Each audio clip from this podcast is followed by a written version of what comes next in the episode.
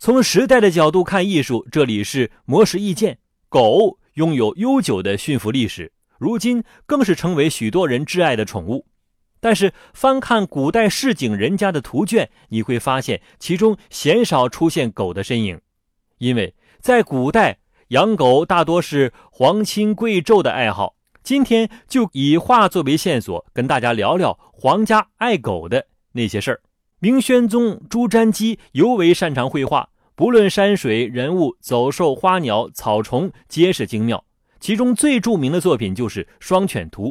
传闻这是明宣宗为了纪念祖父永乐帝赐予他的两只猎犬而作。整幅画作采用眉骨法与勾勒法相结合的手法，以淡墨可笔表现皮毛的质感，以线条勾犬手与犬爪，从而产生虚实相合之感。及至清朝，由于皇家素有在木兰秋险开展行为的惯例，猎犬就成为必不可少的好伙伴。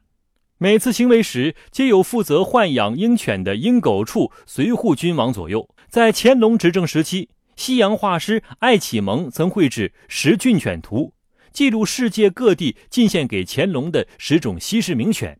他采用西方素描技法。以短细的笔触刻画出猎犬健美的体态和皮毛的质感，具有极强的写实性。而且每幅画的对开页上均标明犬名，对于宫廷御用犬的研究具有很高的史料价值。值得一提的是，《十骏犬图》中作为背景的山水乃是由清朝宫廷画师所作。这种中西结合的绘画方式，正是乾隆朝宫廷绘画的一大特色。